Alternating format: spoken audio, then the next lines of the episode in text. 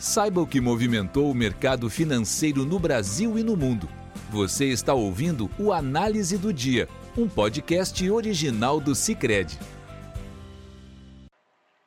Olá pessoal, muito obrigado por estarem nos acompanhando em mais um podcast do Cicred. Aqui quem fala é Gustavo Fernandes, da equipe de análise econômica.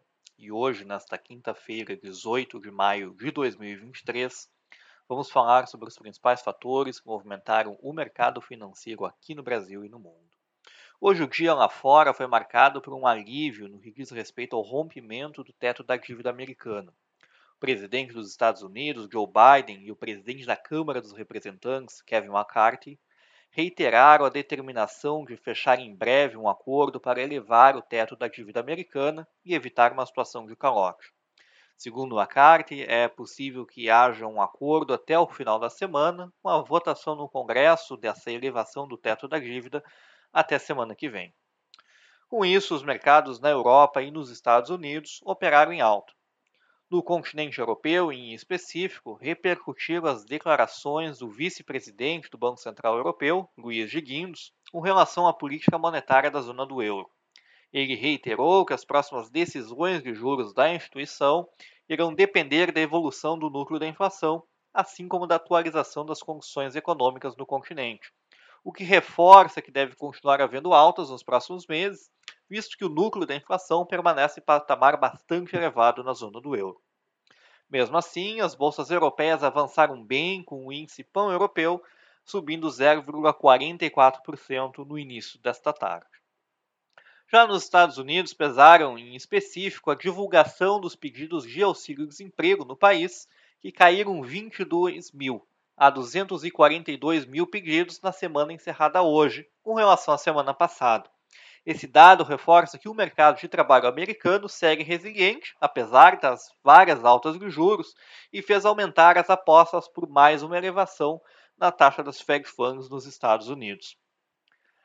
Os próximos dados de inflação vão ser importantes para a decisão do Fed de junho, ainda que a manutenção da taxa do intervalo entre 5% e 5,25% continue com a aposta majoritária no mercado.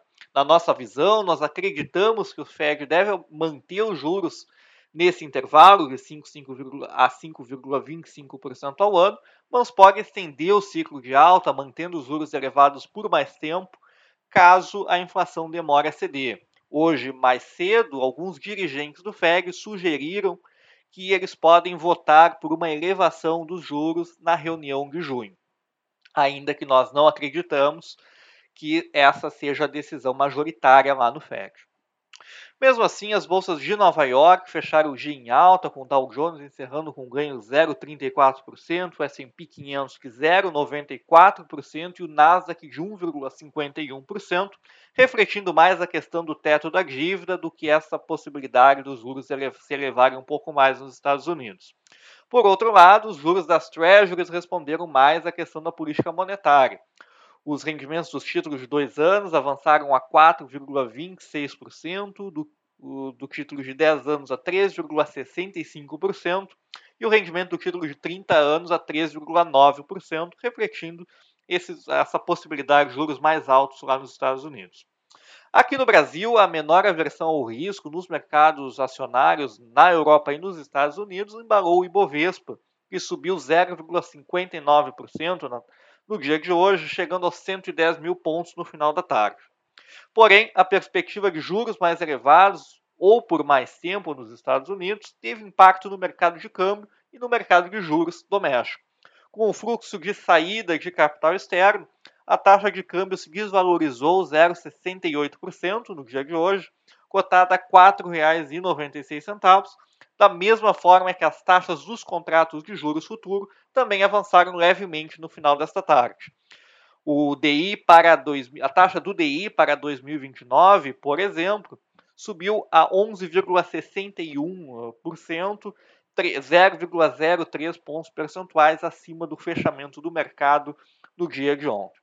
Pesaram ainda sobre os juros futuros as notícias sobre o novo arcabouço fiscal ainda que o substitutivo apresentado pelo relator do projeto na Câmara, Cláudio Cajado, tenha incluído gatilhos e dispositivos de enforcement, com punição em caso de descumprimento das metas de resultado primário, o fato de novas alterações liberarem cerca de 80 bilhões adicionais no, para o, o governo nos anos de 2024 e 2025 uh, contribuíram para a percepção de uma menor eficácia do arcabouço fiscal já no curto prazo em controlar, a, em colocar a evolução da dívida pública numa trajetória sustentável. Com isso, nós encerramos o nosso podcast de hoje. Agradecemos pela audiência e até amanhã. Você ouviu o Análise do Dia, um podcast original do Cicred. Até a próxima!